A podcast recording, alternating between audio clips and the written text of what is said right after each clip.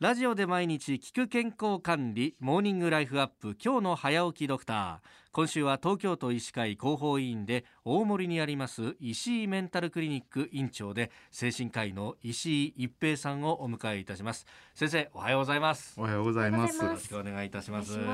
えー今週のテーマは職場のメンタルヘルスということなんですけれどもまあこれ先生、まあ、ざっとどういった内容になるんですか？職場のメンタルヘルス、もちろんお家でもええ体調を崩す方もいらっしゃいますけどもはい。主に会社職場関係でいろいろなご負担があってうん。体調というか精神的な不調が出た方に対して支援する、うん。そういうのを主にあの職場のメンタルヘルスというも言っております。うん。これ職場っていう場合にまあなんというか会社のこう経営の立場で見るのか、はい。あるいはこう患者社員の立場で病気を見るのか、その同じものを見るにしても、はい。全然価値観が変わってきたりもしますよね。はい、そうですね。あの私どもは産業医という立場で見る場合と、普通の主治医として見る場合とございます。うん産業医として見る場合は職場関係の状況の負担がどれぐらいあるかっていうのももちろん見見ますけどもご自分の体自体が調子が悪くなる場合がございますもんで、はい。まずはご本人の立場から見ておりまして、うん。それから少しずつ全体のご様子を聞くときにええ。会社のなんかご負担があるかどうか、うん。そういうのを見見る。ですから会社の立場も少しは見ますし、ええ。ままずご本人の体調あ健康を見見たりいたします。まああの会社員っていう場合だとどうなんですか？やっぱり真面目な人ほどなりやすいとかそういうのあったりするんですか、その通りだと思います。うん。お仕事の量がどんどん増えるに従ってえ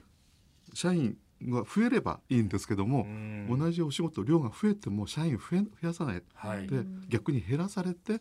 うん。仕事をこなさなくちゃいけない場合がございます。そうしますとお一人が抱える仕事量がすごく多くてその仕事量に圧倒されてうつ症状になってしまう、まあ、脳のエネルギーが減ってしまうという状態がございます。そういう方がうつ症状になりやすい。ところが、まあ、ちょっと気楽にはいこれはまあ他の方にちょっとも手伝ってもらおうとか翌日に回そうとかって気楽にできる方は、まあ、割合うつになりにくいことがございます。今あの仕事量が増えてきてそれがこう荷が重く感じてしまってっていう話がありましたけれども他にその職場で働いていて精神的にちょっとこう崩してしまう崩れてしまうっていうのは例えばどういったこう要因とか環境があるんでしょうか？そうですね同じ仕事でも、ええまあ、割合通りっぺんにこなそうとする方とすごく丁寧にやろうとする方があったりします。うんところが上司が、はいえっとまあ、何しろ期間内にさっさとやってしまえばいいっていうふうに考える方ともっときちんとやんなさいっていう方といらっしゃいます。うんご本人の方でも真面目にやろうとかっていう方もいらっしゃいます。上司の考えとご本人の考えとの差があるとうん結構あれこれだけ一生懸命やったのに評価されないんだっていうふうにはいまたそれ以外にパワハラみたいなものなどがございましてかなり辛く感じてしまってうつ症状になってしまうってこともよくあります。どういうアドバイスを先生されることが多いですか、はい、例えばえ体調を崩すいろんな原因で体調を崩すことがあります。例えば急に交通事故で骨折してしまったりとか。はい。そういう時に無理していける程度の怪我もありますし